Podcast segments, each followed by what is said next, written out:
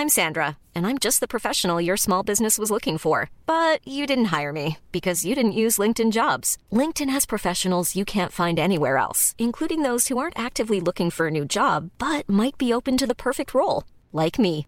In a given month, over 70% of LinkedIn users don't visit other leading job sites. So if you're not looking on LinkedIn, you'll miss out on great candidates like Sandra. Start hiring professionals like a professional. Post your free job on linkedin.com/people today. One size fits all seemed like a good idea for clothes Nice dress. Uh, it's a it's a t-shirt. until you tried it on. Same goes for your healthcare. That's why United Healthcare offers a variety of flexible, budget friendly coverage for medical, vision, dental, and more. So, whether you're between jobs, coming off a parent's plan, or even missed open enrollment, you can find the plan that fits you best. Find out more about United Healthcare coverage at uh1.com. That's uh1.com. Hey, it's Paige DeSorbo from Giggly Squad. High quality fashion without the price tag. Say hello to Quince. I'm snagging high-end essentials like cozy cashmere sweaters, sleek leather jackets, fine jewelry, and so much more. With Quince being 50 to 80% less than similar brands. And they partner with factories that prioritize safe, ethical, and responsible manufacturing. I love that. Luxury quality within reach. Go to quince.com slash style to get free shipping and 365 day returns on your next order. Quince.com slash style.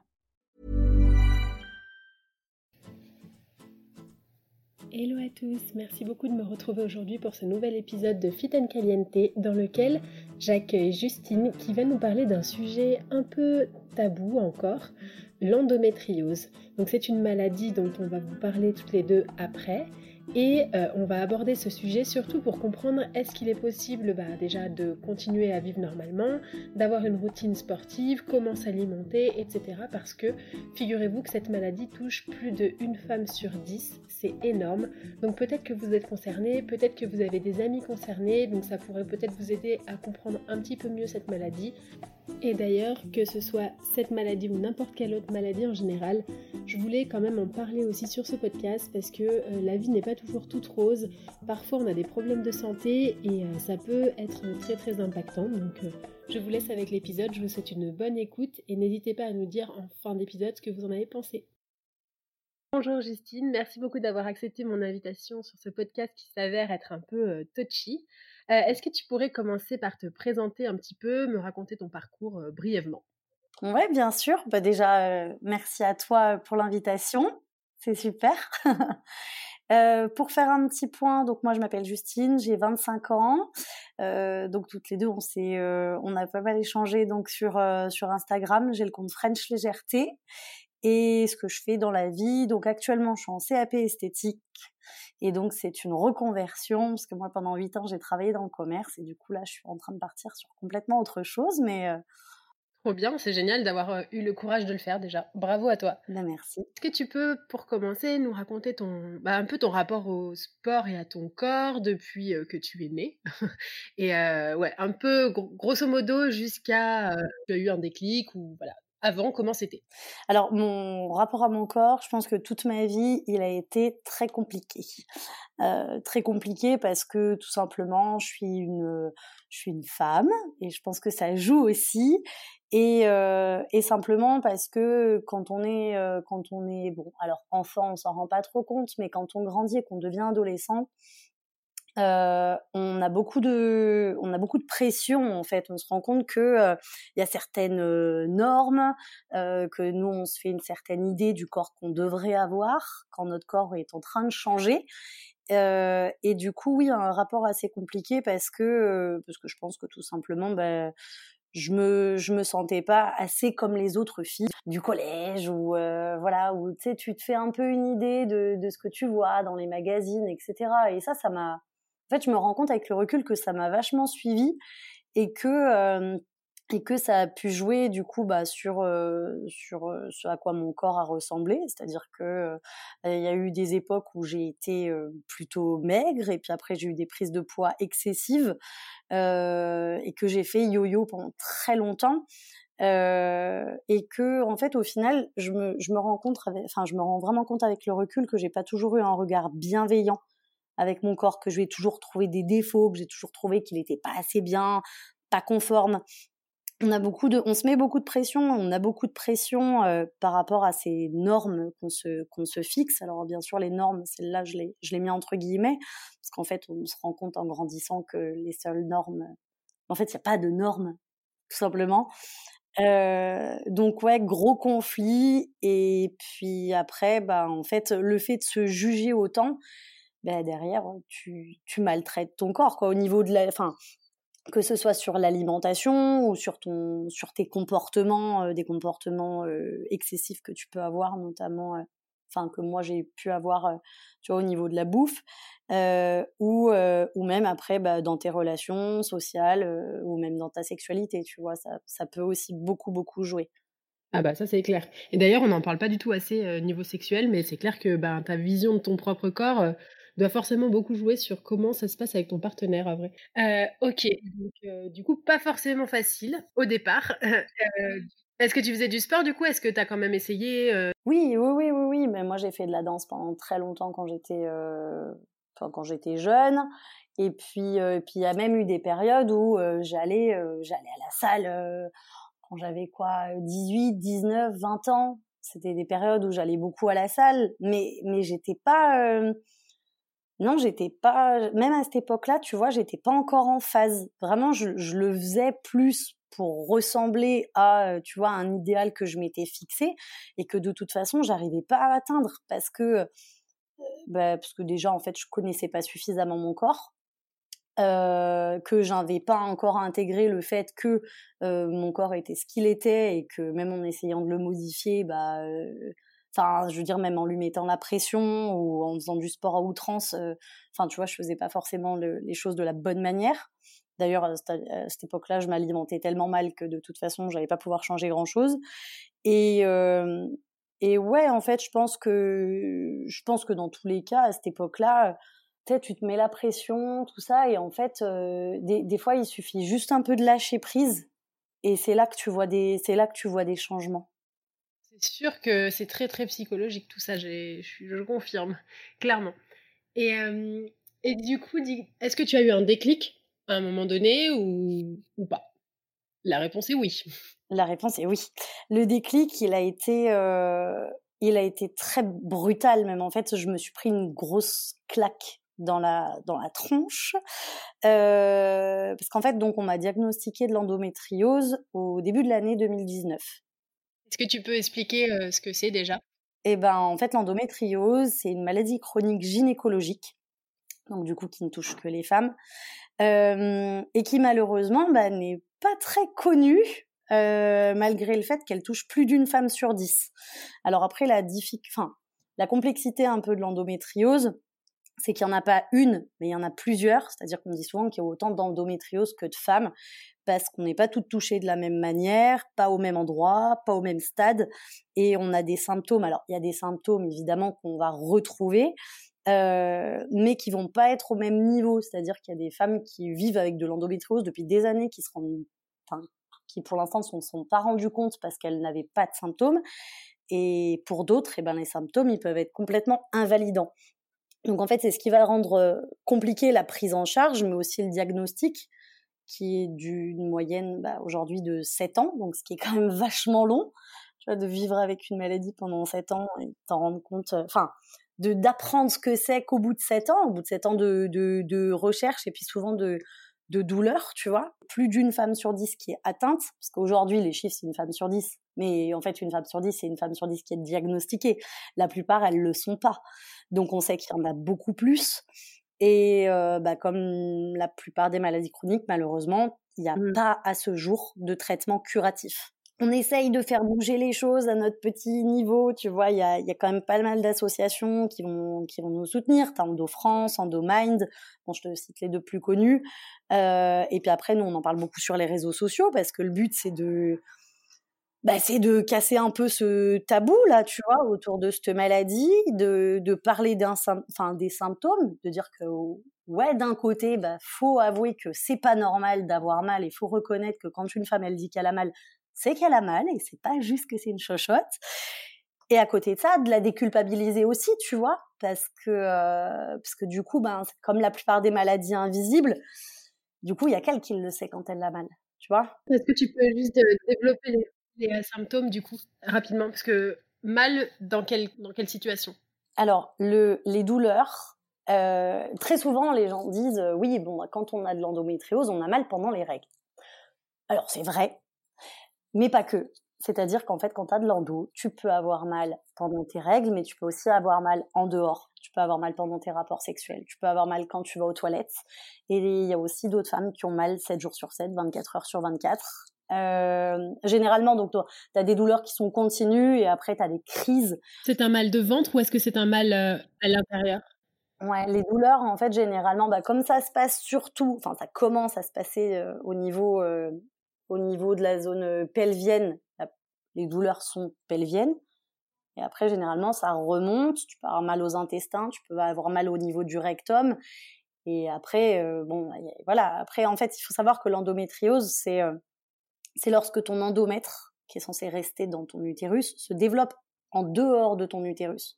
Il va avoir les mêmes propriétés que quand il est dans ton utérus. C'est-à-dire que pendant tout ton cycle, il va s'épaissir, au, niveau, au moment de tes règles, en fait, il va se mettre à saigner. Le problème, c'est que c'est ces, cellules d'endomètre qui vont se, déplacer, sortir de ton utérus et puis aller se poser un peu partout dans ton, dans ton corps. Elles, elles vont se poser sur des organes. Euh, et en fait, bah, c'est ce tissu-là qui peut être sur ta vessie, sur tes trompes, sur tes ovaires, sur ton, sur ta paroi, la paroi de ton rectum. Donc ça va être sur l'utérus en fait, mais euh, au niveau externe. Elles peuvent aussi remonter sur l'intestin. Enfin, il y, a des femmes qui ont de l'endométriose au niveau du cerveau. Donc, on, peut aussi comprendre que, par exemple, ces femmes-là, quand elles ont des crises d'endo, elles ont mal à la tête, par exemple. Tu alors qu'à la base, c'est un problème gynécologique. Je, disais tout à l'heure que ce qui était compliqué, c'était que c'était une, maladie invisible, mais c'est surtout qu'elle va avoir un, un, très fort impact en fait sur sur alors j'allais dire sur ta vie, mais en fait sur tes vies j'ai envie de dire, parce que à côté de ça, bah, c'est ta vie sociale qui peut en prendre un coup, c'est-à-dire que ouais, quand tu as une crise d'endo, bah, tu restes chez toi, tu restes couché, et ça peut être compliqué d'avoir une vie sociale euh, quand on a à répétition. Ça va être la même chose pour ta vie euh, sentimentale, surtout quand ça vient atteindre justement bah, ta vie sexuelle et que tu n'arrives plus à avoir de rapport. Ta vie familiale, forcément, parce que l'endométriose, bah, ça reste la première cause d'infertilité en France aujourd'hui, il faut le savoir et, euh, et, ta vie professionnelle, bien évidemment, voilà, sur laquelle ça va avoir un, un impact aussi, tu vois, et même dans ton, dans ton rapport, en fait, euh, à toi-même, tu vois, en tant que femme, ton rapport à ton corps, ton rapport à ta, à ta féminité, euh, du coup, bah, à la maternité aussi, hein, forcément, hein, ça va, ça va avoir un très gros impact et le, comme je disais, le problème aujourd'hui, c'est que c'est une maladie qui est taboue parce qu'elle est directement liée aux règles. Euh, que le diagnostic et que le, le voilà, le, dépistage se fait pas euh, automatiquement, hein, euh, parce que en fait généralement ce qu'on dit c'est que l'endométriose, tu vois, c'est un cancer dont on ne meurt pas, et que bah, comme tu es une femme et si tu te plains de douleur pendant tes règles, tout le monde va te dire mais c'est normal, alors que c'est une vraie maladie, faut le savoir. Enfin, tu vois, c'est voilà, et et qu'aujourd'hui c'est 2 à 4 millions de Françaises touchées donc il y a autant d'endogirls que de, que de gens qui ont le diabète, par exemple. Mais le diabète, le diabète, tout le monde sait ce que c'est. Pareil, je le mets entre guillemets parce que tout le monde ne sait pas exactement ce que c'est, mais tout le monde a déjà entendu ce mot-là, le mot endométriose. Il y a plein de gens qui n'ont jamais entendu parler, jamais. Et, euh, c'est ça qui est compliqué, tu vois, aujourd'hui. Et c'est pour ça qu'on veut vraiment faire entendre notre voix. Et, et c'est le but, en fait, pour nous, tu vois, de vraiment euh, de bah, déjà d'en parler pour euh, pour se soutenir les unes les autres et puis dans un but euh, bah, d'information et de prévention euh, également tu vois.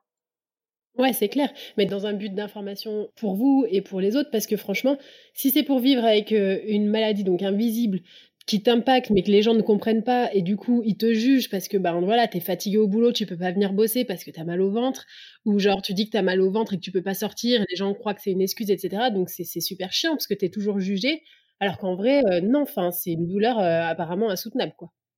Complètement. Une crise d'endo elle peut arriver n'importe quand Elle peut arriver quand tu es au volant, elle peut arriver euh, quand tu es en train de faire tes courses, elle peut arriver quand tu es en train de dormir. Euh, ça te ça prévient pas en fait. Ça arrive d'un coup et euh, peu importe ce que tu es en train de faire et tu es obligé parfois même d'arrêter ce que tu es en train de faire. Donc euh, ben voilà, faut le savoir, faut essayer de trouver des, des, des petites astuces.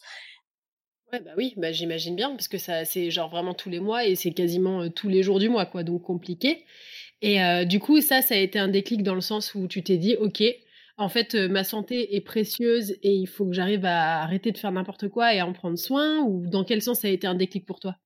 Moi, ce qu'on m'a dit tout de suite, c'est bon, de toute façon, vous avez de l'endométriose, ok, il n'y a pas de traitement curatif. Je dis ouais, ok, du coup, je fais quoi?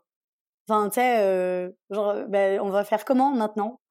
Et en fait, généralement, donc la première chose qu'on te, qu'on te propose, ça va être de stopper tes règles donc avec une avec une pilule ou si c'est pas suffisant avec une ménopause artificielle donc un traitement hormonal qui est beaucoup beaucoup plus fort. Il faut le savoir par contre, il y a beaucoup d'effets secondaires.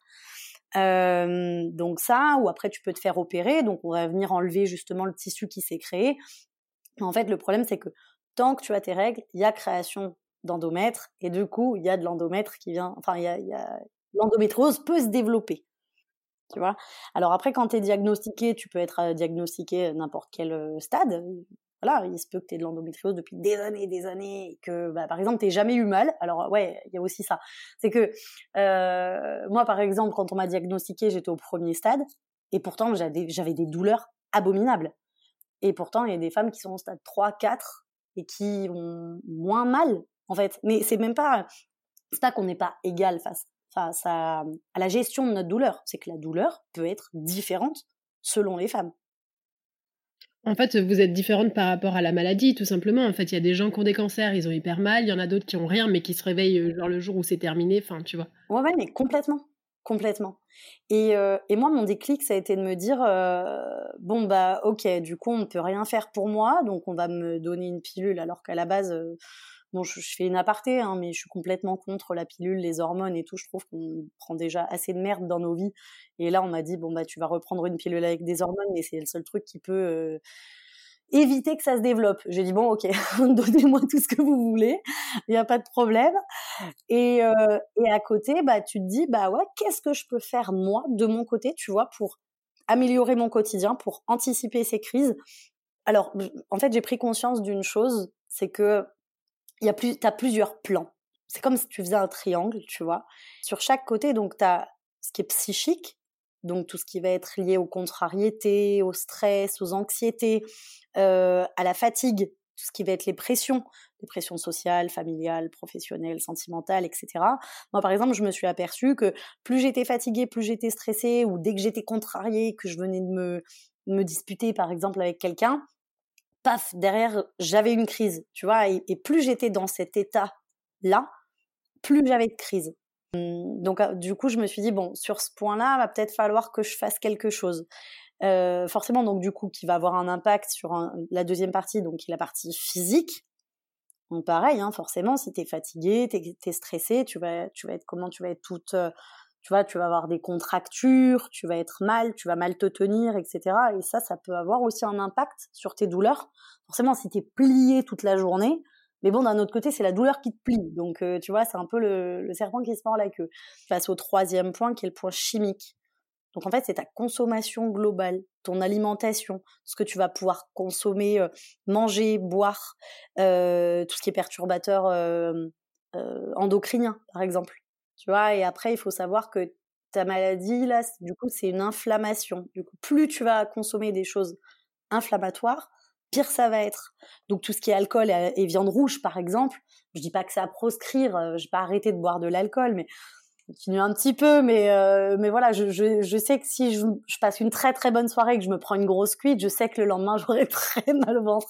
Des fois on le fait quand même, mais euh, mais voilà, faut en prendre conscience. Y aller à son rythme, pas pas culpabiliser, pas se mettre la pression. Du coup, j'ai été diagnostiquée au mois de mars. Un mois plus tard, j'ai arrêté de travailler. Puis vis-à-vis de mon corps aussi, euh, tu vois, de me rendre compte que que ouais, pendant toutes ces années, tu vois, je m'étais euh, je m'étais un peu battue, en gros, euh, contre contre lui, alors que lui, il essayait de se défendre contre quelque chose qui était à l'intérieur de mon corps. Et que, ouais, certes, j'avais eu des symptômes, mais la plupart, je les avais ignorés. En fait, lui se battait pour toi et toi, tu te battais contre lui. Bah ouais, clairement. Et en fait, j'étais complètement dans, dans l'ignorance de, de ce qu'il était en train de vivre. Et d'un coup, tu vois, je me pose, je me dis, ouais, ok, je suis malade, ok, il n'y a pas de traitement. Moi, de mon côté, je peux peut-être faire des, des, enfin, je peux peut-être mettre des choses en place. Ben, go. Vraiment, la première chose que j'ai fait, et c'était pas la plus facile, ça a été de lui demander pardon. Alors, c'était la première fois que je parlais à mon corps. Hein. C'est très bizarre. Et de, et simplement de lui dire, bah voilà, tu sais quoi, euh, putain, tu tiens bon depuis tout ce temps, tu tiens bon, parce que du coup, bah, on sait pas depuis quand je suis malade, hein, euh, je le saurai jamais. Et tu vois, de me poser, de me dire, bon, je suis, je suis quand même fière de toi, tu vois, ça va. C'est-à-dire que tu arrives à peu près euh, à gérer, c'est pas encore catastrophique. En fait, j'ai été diagnostiquée à la base à la suite d'une rupture de kyste ovarien. Et là, c'était abominable, hein, je pouvais plus marcher. Tellement j'avais mal. On s'est rendu compte que j'avais eu une rupture de kyste, mais derrière, j'ai continué à avoir mal au ventre. J'ai dû me battre contre les médecins pour qu'ils continuent de chercher. Tu vois, même avec tout ça, une fois que je me suis posée, que, que j'ai, en fait, j'ai tout lâché. J'ai tout lâché, j'ai lâché mon boulot, j'ai lâché mon appart, j'ai lâché ma vie sociale, je suis retournée aux sources, je suis retournée, genre, vivre chez mon père. et je me suis dit, tu retournes à la campagne, tu vois, tu vas manger bio, tu vas respirer du bon air. Tu vois, j'avais vraiment besoin d'un, de, penser plus sain. Et ça m'a permis justement, tu vois, euh, de me reconnecter à mon corps et aujourd'hui je ressens beaucoup plus les choses tu vois et donc c'est ça qui me permet de d'anticiper euh, les crises c'est que le fait d'être plus en face avec lui et le fait aussi de décider que j'allais plus me battre contre lui mais avec lui que dans ce qu'il était en train de vivre j'allais le respecter et l'accompagner et qu'on allait mener cette aventure ensemble et ben finalement je me suis rendu compte que il me le rendait bien à ce ce, regard que tu portes à ton corps. Moi, au début, quand je me suis mise à avoir mes crises euh, constamment, que je savais plus du tout euh, quand j'avais faim, quand j'avais plus faim. Enfin, du coup, c'était une époque où aussi je, mangeais pas très bien. J'ai pris du poids. J'avais euh, quand j'avais mes, crises, j'avais des ballonnements, j'avais le ventre gonflé. franchement, une femme qui a une crise d'endométriose, tu crois qu'elle est enceinte. Hein. Et du coup, en plus, c'est horrible parce que c'est quand même la première cause d'infertilité en France. Et moi, on m'a déjà demandé, ah ben du coup, euh, non, ta gueule. Pas la question à me poser, vraiment, c'est pas le moment. Après voilà, les gens peuvent pas savoir non plus. Et ouais, il m'a fallu cette euh, cette pause où tu vois, j'ai fui vraiment. On peut pas non plus reprocher aux gens qui nous entourent de pas nous comprendre parce qu'ils vivent pas forcément la même chose et et à côté de ça, euh, je, suis quand même hyper contente d'avoir eu Instagram à ce moment-là, tu vois. Enfin, je, l'avais depuis un bon moment, mais je pense que c'est c'est à ce moment-là que je me suis vraiment dit que une communauté Insta, ça servait à, beaucoup plus que tu vois des likes sur des photos, etc. Parce que du coup, j'ai pu rencontrer beaucoup d'endo girls sur Insta et que euh, et que et que ça m'a aidé. En gros, t'étais pas du tout en train de, ben, tu prenais pas soin de toi plus que ça, jusqu'à ce qu'on te dise euh, coucou. En fait, là, va falloir euh, prendre soin de toi. C'était comme un signe un peu de peut-être un coup de pied aux fesses, hein, au final. Et euh, finalement, même si cette maladie, oui, elle a plein d'inconvénients horribles et plein de trucs chiants, et ben je me dis, euh, en fait, du coup, elle t'a permis de, bah, elle t'a donné, elle t'a offert euh, un des plus beaux cadeaux qui est de prendre soin de toi mais maintenant quoi. Donc au final un mal pour un bien, je dirais peut-être pas ça parce qu'on aurait pu s'en passer quoi, mais en tout cas c'est quand même un truc positif. Ouais, et tu vois c'est à la suite de ça après que je me suis dit bon voilà on fait les choses petit à petit, tu modifies ton alimentation, à ce moment-là, donc j'ai commencé le yoga. Et puis, et puis petit à petit, tu vois, j'allais mieux. J'allais mieux physiquement, j'allais mieux psychologiquement et, j'ai réussi à me détacher un petit peu. Et ça, c'était nécessaire aussi parce que d'un coup, il n'y avait plus que ça qui orchestrait ma vie. Et j'étais plus que ça. Alors qu'en réalité, je suis plus que ça. Tu vois, je suis pas juste une endogirl, je suis pas juste une malade. Je, non, je suis une. Euh, je suis tellement plus que ça. Les fois où euh, ouais, j'étais très très fière d'aller au yoga. Et puis il y a des jours où j'ai pas pu y aller. c'est pas grave, je suis pas culpabilisée. Je me suis foutue sur mon canapé, j'ai regardé Netflix et c'était une très bonne journée. Et, euh, et, je pense que c'est important aussi, tu vois. C'est, c'est ça en fait la, la, la complexité, je pense. C'est que tu as deux chemins. C'est que d'un côté, tu te dis voilà, j'ai, voilà, j'ai le droit de me plaindre, j'ai le droit d'être triste, j'ai le droit d'être en colère, j'ai le droit d'avoir mal. Personne n'a sous-estimé ce que je vis. Et d'un autre côté, c'est aussi bien de relativiser, Parce que, ok, ouais, il y a toujours pire. Il y a toujours plus grave. La plus belle leçon, c'est de se dire que même si cette maladie, elle te retire beaucoup de choses, qu'elle te retire beaucoup de rêves et qu'elle te retire beaucoup de moments au quotidien, il faut juste prendre conscience de ce qu'elle te laisse et en profiter pleinement. Et à ce moment-là, je pense qu'on se rend compte aussi qu'elle nous apporte beaucoup. Tu vois, dans toute cette prise de conscience, dans ton, dans ton rapport à toi-même, dans ton rapport aux autres. Et puis après, tu as tout ce qu'il y a autour. Tu as les rencontres que tu vas faire, les échanges que tu vas pouvoir euh, avoir avec les autres. Et ça, c'est hyper positif. Jamais j'aurais imaginé, euh, quand au mois de mars, euh, rien que de marcher 15 minutes autour de chez moi, c'était le bout du monde. Mais je, je, le faisais parce que putain, fallait que je sorte et que fallait que je respire et qu'en plus de ça de marcher, ça me faisait vachement de bien. J'aurais jamais imaginé qu'aujourd'hui, euh, ouais, parce que du coup, j'en suis quand même à la semaine 12 du TBC. Ouais, bravo Toujours délicat de parler de sport quand on parle de maladies chroniques, surtout quand elles ont des symptômes invalidants, parce que bah, les endogirls ne peuvent pas toutes faire du sport. T'en as qui arrivent à faire du sport à haut niveau, et t'en as d'autres, euh, comme je disais, en fait, c'est pas qu'elles peuvent pas se le permettre, c'est que leur corps ne leur permet pas et eh ben profites-en, fais-le à fond et, kiffe, tu vois, juste prends du plaisir dans ce que tu peux faire. Pour en revenir à mon expérience, tu vois, du coup j'ai commencé le TBC cet été. À partir du moment où j'ai commencé à voir des résultats, il y a eu des séances où franchement j'en ai chié. De sentir que je reprenais le contrôle sur mon corps, que je, que je reprenais une forme physique, de retrouver mon corps et de le voir se transformer et d'aller chercher mes limites, ça m'a fait vachement de bien. Et, euh, et ouais, je parle d'un programme qui est, euh, qui est euh, intense, mais, mais, mais, mais même si d'aller chercher tes limites, ça implique de marcher 10 minutes dans la journée, mais tu sais quoi, le jour où tu te sens de le faire, fais-le. Fais-le parce que ça va te faire un bien fou. Et derrière, tu pourras remercier ton corps de t'avoir permis ça aujourd'hui, enfin ce jour-là, tu vois. Même si derrière, pendant une semaine, tu pourras pas le faire. Ouais, je, regarde le verre plein aujourd'hui. Ça, ce serait le conseil euh, que tu donnerais au niveau, enfin, au niveau sport et au niveau vie tous les jours. Est-ce que tu aurais aussi des conseils euh, niveau alimentation, des trucs, des aliments qui sont pas trop mauvais Typiquement, tu disais tout à l'heure pas, pas trop d'alcool et pas trop de viande rouge. Est-ce qu'il y a des aliments qui sont peut-être apaisants, enfin, ou moins inflammatoires? Qu'il y a vraiment des aliments qui vont t'aider oui, certainement, mais il y a surtout des aliments à éviter, je pense. Tout ce qui est, comme je disais, tout ce qui est inflammatoire. Après, je sais que de mon côté, par exemple, j'ai aussi arrêté le lait de vache. Euh, ça te permet de découvrir d'autres saveurs. Tout ce qui est, tout ce qui est industriel, tout ce qui est déjà préparé, dans tous les cas, mais malade ou pas malade, de toute façon, on sait que c'est pas bon pour notre corps. Donc ouais, moi, le seul conseil que, que je pourrais donner, c'est euh, mange aussi ce qui te fait plaisir. Alors, euh, ce qui te fait plaisir, si c'est de manger McDo trois fois par jour, non. Mais tu verras que si tu commences à manger sainement équilibré, tu vas aussi prendre du plaisir et que ce sera mieux pour ton corps. Je pense qu'on sait de toute façon euh, quand on mange quelque chose si ça craint ou pas pour nous. C'est juste du bon sens en fait finalement. Euh, je, pense que quand tu es en face d'un aliment, il faut aussi, tu vois, te demander est-ce qu'il est qu'il va faire du bien à mon corps? Petit à petit, tu t'éloignes de ce qui est enfin de ce qui est néfaste, de ce qui est euh, de toxique. On sait tous, on sait tous que les fast-food, que les trucs préparés, que voilà, on sait que c'est pas bon pour nous.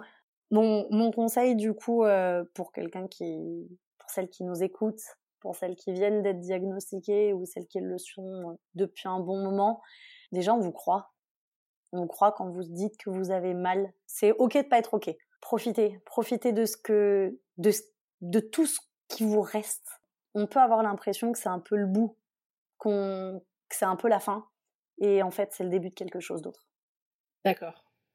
C'est un, message trop trop cool, et je pense que du coup, en, note de l'épisode, euh, bon évidemment je mettrai euh, ton compte Insta pour celles qui veulent te suivre ou même te parler de, cet épisode. Et aussi, si jamais euh, tu as cité donc deux associations tout à l'heure, donc peut-être que je les mettrai aussi ça peut toujours aider peut-être celles qui sont concernées et qui osent pas ou qui savent pas trop ou voilà. Mais, euh, mais trop, mais super message en tout cas. Pour celles qui veulent plus d'informations, euh, euh, tout simplement parfois sur, enfin moi c'est ce que j'ai fait par exemple sur Instagram. qu'à partir du moment où j'en avais marre de lire euh, tout et n'importe quoi sur les forums, sur euh, sur internet, et eh ben j'ai tapé hashtag endométriose en fait. Et là en fait tu vas retrouver plein plein plein d'endogirls. C'est bien justement d'avoir cette communauté là et juste en fait on, on, est là et on est ok pour en parler et il n'y a pas de souci. Puis les réseaux sociaux c'est surtout fait pour ça à la base. C'est quand même pour sociabiliser et, se rapprocher des personnes qui ont les mêmes valeurs que nous, donc euh, et même les mêmes problèmes d'ailleurs aussi. Mais euh, trop bien. Franchement, en tout cas, merci beaucoup encore une fois parce que je pense que ça va aider euh, beaucoup de femmes et c'est cool aussi d'avoir un peu levé le tabou sur ce sujet qui, oui, paraît un peu touchy parce que oui, ça a rapport avec bah, la féminité, donc c'est forcément un peu touchy, mais en tout cas, c'est vraiment cool que tu aies pu en parler aussi ouvertement. Je pense que ça va vraiment soulager plein de filles, femmes, donc, euh, donc encore une fois, euh, un énorme merci. Ben, J'espère. Ben, je t'en prie. Et merci encore à toi pour, euh, pour m'avoir invité. Et puis, et puis voilà, d'être d'être aussi, tu vois, ouverte justement sur ce sujet et de, de, m'avoir permis justement d'en parler et de, témoigner. Les maladies, il y en a plein, plein, plein d'autres. Hein. Il n'y a pas juste l'endométriose, malheureusement. Et je pense le, le plus gros, euh, le plus gros message, c'est quoi qu'il en soit, tu vas à ton rythme, culpabilise pas, te mets pas la pression, prends du plaisir dans, dans tout ce que tu fais, euh, sois fier de ce que t'es, de ce que tu arrives à faire, entoure-toi bien aussi, parce que ça c'est important. Et juste euh, aime-toi, aime ton corps. C'est c'est c'est là-dedans, c'est dans ce squelette et dans cette apparence que tu que tu vis, que tu vas accomplir tellement de choses. Donc, euh, donc ouais, go, va, va soulever des montagnes, vas-y. on est là, on est derrière toi, on va le faire avec toi, il n'y a pas de souci. je ne peux qu'être d'accord avec toi. C'est clairement les messages que j'essaie de transmettre au quotidien, mais je pense du coup effectivement que ce podcast va parler à plus d'une femme. Comme tu l'as si bien souligné, c'est l'endométriose dans ce podcast-là, mais ça peut totalement être quelqu'un qui a découvert qu'il avait un cancer du sein ou plein d'autres maladies euh, affreuses, silencieuses et horribles, et voilà. Et donc, du coup, ouais, je pense que tes conseils, ils s'appliquent vraiment à n'importe qui, même à des personnes qui n'ont pas de maladie, mais tu sais, des fois qui ont des manques de motivation, je pense que ça peut vraiment leur, euh, leur parler. Donc, euh, bah, merci encore. Et puis, on se revoit euh, bientôt sur les réseaux. ben oui, merci à toi. Cet épisode est maintenant terminé. Merci beaucoup d'avoir écouté jusqu'au bout. N'hésitez pas à le partager au maximum avec des personnes qui pourraient en avoir besoin, qu'elles soient atteintes d'endométriose ou d'une autre maladie, ou bien tout simplement des personnes que vous avez envie de faire relativiser sur leur vie et leur état actuel. Je vous souhaite une très belle journée. N'hésitez pas à me retrouver sur les réseaux sociaux laurita.socaliente. Je vous ai tout mis dans les notes du podcast pour toutes les informations énumérées pendant le podcast. Et puis, comme toujours, si jamais vous avez aimé, n'hésitez pas à nous mettre 5 petites étoiles sur iTunes, ça fait toujours plaisir. Et je prends toujours énormément de plaisir également à vous lire après les épisodes. À bientôt!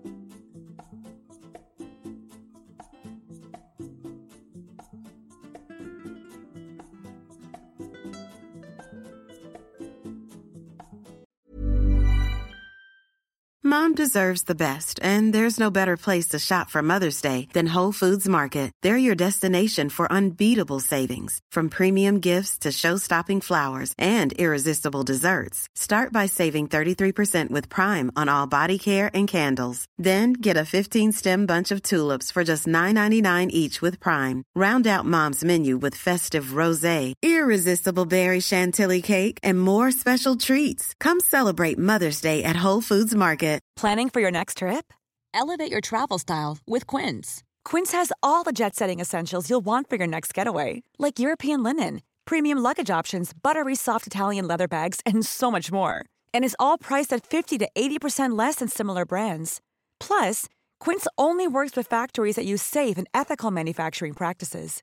Pack your bags with high-quality essentials you'll be wearing for vacations to come with Quince. Go to quince.com/pack for free shipping and 365-day returns. Mom deserves the best, and there's no better place to shop for Mother's Day than Whole Foods Market. They're your destination for unbeatable savings, from premium gifts to show-stopping flowers and irresistible desserts. Start by saving 33% with Prime on all body care and candles. Then get a 15-stem bunch of tulips for just $9.99 each with Prime. Round out Mom's menu with festive rosé, irresistible berry chantilly cake, and more special treats. Come celebrate Mother's Day at Whole Foods Market.